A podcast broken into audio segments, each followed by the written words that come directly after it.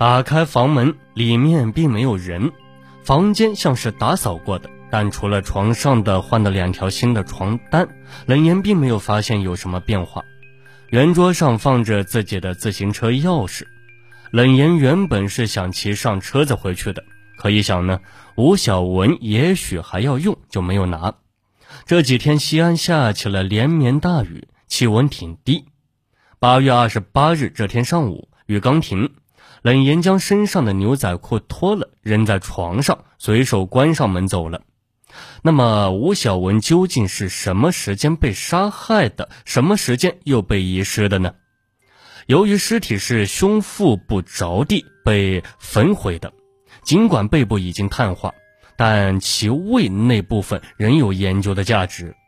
法医确定吴小文的死亡时间是在其用餐后的一到两个小时之间发生的，也就是说。吴小文是在八月二十八日凌晨两点至三点之间遇害的。从房间痔疮板的板凳和墙壁内侧的滴状血迹看，犯罪杀人后应该就藏尸于床下了。玉米地的女人汪月琴说呢，八月二十八日下午，她在玉米地里巡视过，未发现过任何异常。而房东家早上要卖早点。女房东每天凌晨四点就要起来做准备工作。今天晚上因为有奥运会女排决赛，十三号院好多人都在家熬夜看电视。其中一户住死者楼下，一户住在遗失必经之路的楼梯拐角处。据十三号院东邻居几家房客回忆，八月二十九日凌晨两点四十分。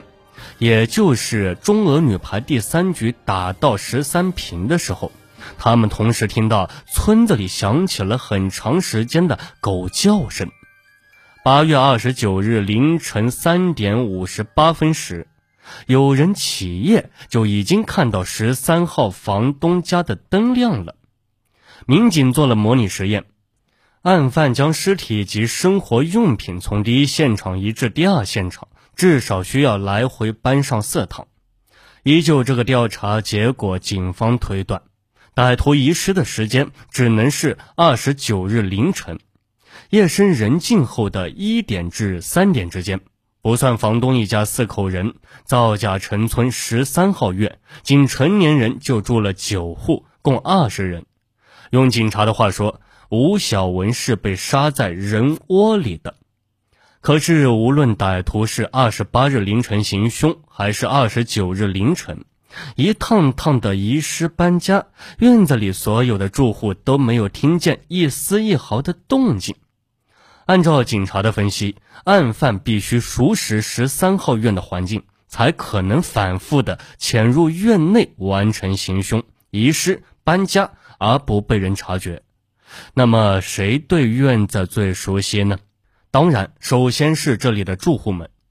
先说房东一家，十三号院的后门出去，正对着的就是分尸现场，而房东两口子住的房间窗子就冲着后门。如果说熟悉环境，谁也比不了房东一家了。房东有两个儿子，大儿子已经娶妻生子，二儿子高考落榜，大儿媳带着出生四个月的孩子回娘家住去了。于是，房东两个儿子都是独居一室，这两个房间的房门都开在院子里。从作案条件上，他们都不能被排除。更奇怪的是，大儿子在案发后的二十九日上午接回来在娘家住了很久的娘俩，因为二楼都租给了房客，平时呢，女房东一个月上不了一次楼。可是二十八日上午。一个阴雨天里，他却一个人跑到了二楼上去晾洗过的衣服，并且晾被褥。民警调查十三号院里是否有人搬家和失踪时，女房东两次编瞎话支走了民警。后来他又说，二十八日凌晨四点多，他还亲眼看见二楼住的吴小文上楼。后来民警再追问时，才改口说他看到的是背影。反正是像极了吴小文，可是这个时间吴小文明明已经死亡了，科学证实的事实是不能改变的，是他记忆出现了偏差，还是他想隐瞒什么呢？民警接触到的房客中，还包括一个叫做齐建义的人。齐建义四十八岁，与房东家沾亲，蒲城县人，在阎良蹬三轮、卸水泥为生。二十九日清晨七点，他突然提出结账、退房走人，自称是回蒲城老家。九户房客中有三户是独居一室的单身男子。甲为一个二十四五岁的铜川人，在阎良开过洗头房，生意不好，转让给了别人，现在是无所事事。乙为一个蹬三轮的，二十八岁，他这个年纪仍然未婚，在农村就算是绝大多数的大龄青年了。吴小文曾经跟颜良说过。此人一没事呀，就伸长脖子往吴小文的房子里瞧。毕竟这个院子里独身居住的年轻女子就吴小文一个人，在二人之外，丙是个铜川人，三十岁离异，独身在此居住了两年，却没有任何的正当职业。警察和他谈话时，他回答总是答非所问，颠三倒四的。更奇怪的是，此人就在吴小文房间的楼下。八月二十九日凌晨，他不熬夜看女排比赛，可是无论杀人还是遗失，他都没有听见任何的动静。六户夫妻同居一室的案发时间的活动，也只能是夫妻双方相互印证。可是谁又能排除丈夫万一闯了大祸，夫妻俩一起攻守同盟呢？何况有人还算不上真正的夫妻，有个叫郭春海的房客。三十岁左右，曾经被判过八年刑。他和媳妇压根就没有结婚，两人认识的第二天就开始在这里同居。案发时呢，他们仅仅同居了四五天。而郭川海的媳妇身材又与吴小文极其相似。女房客凌晨四点多看到的吴小文，会不会是他呢？遗失搬家这样的大工程，当然两个人比一个人更方便。何况像这样的夫妻，在时间上相互印证，有多少可信度呢？不光十三号院疑云重重，左邻右舍中也有不少人挺可疑的。房东家的兄弟五人，房东是老大，他的四弟住在邻院。在警察办案中呀，他这个四弟表现出了超乎寻常的热情。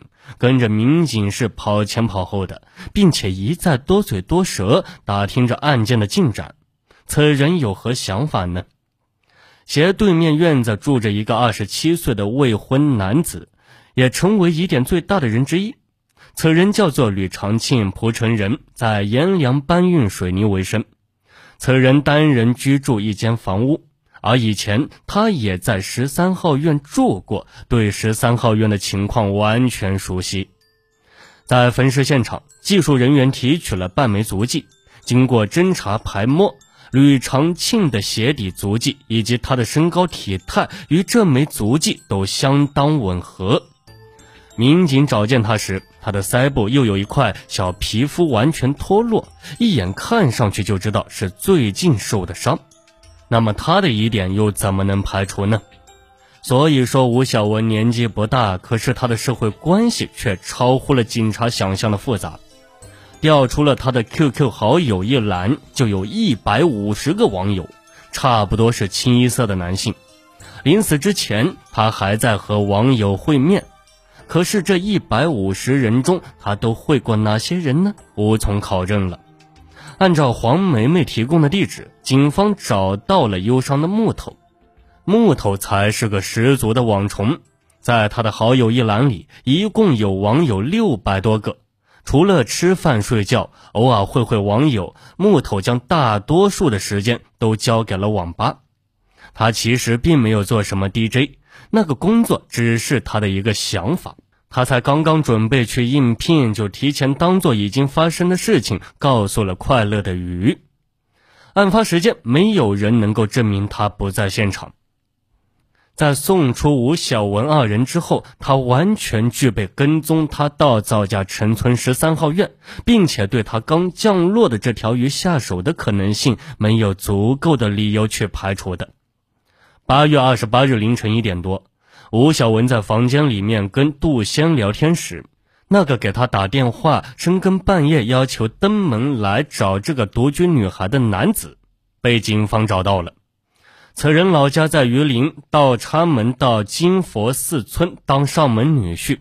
此人二十四岁，生性放荡，喜欢和形形色色的女人纠缠，口碑挺不好的。他和吴小文是打工时认识的，尽管吴小文一口回绝了他。但放下了电话，他就一定会死心了吗？显然，他具有性侵害的动机。一个西安航空职业技术学院的毕业生也曾对吴小文有这个想法。此人二十岁毕业以后还没有找到工作，暂住颜良。他是通过自己的女朋友认识吴小文的。此后，他多次单独去造价城村十三号院找吴小文，并赤裸裸地表示想与吴小文发生性关系。一次，在吴小文的住处，他把吴小文扑倒在床上，被吴小文一脚踹下了床。那么，此人从此以后是不是对吴小文就没有想法了呢？疑点很多的人，当然还包括吴小文的男朋友牛通。警方查出他给吴小文打的那个电话，时间在八月二十七日二十二点二十四分，通话时间为十六分四十八秒。牛通与吴小文是在凤凰广场上认识的，当时吴小文在那纳凉，牛通呢主动上前搭讪，后来两人同居期间经常为琐事吵架打架。吴小文是个极其泼辣的女子，多脏的话都骂得出口。一次两人打架，吴小文用酒瓶子打伤了牛通，牛通的头上还缝了针，弄得地球人都知道了。牛通家里对这门亲事持反对的态度，吴小文心里很不服气，扬言要专门到牛通家所在的村子去走一走，让大家见识一下他。那么，这么多可疑的人，到底是谁杀了吴小文呢？是牛通吗？欢迎大家继续收听《命案一千宗》，警钟长鸣。我们下期节目再见。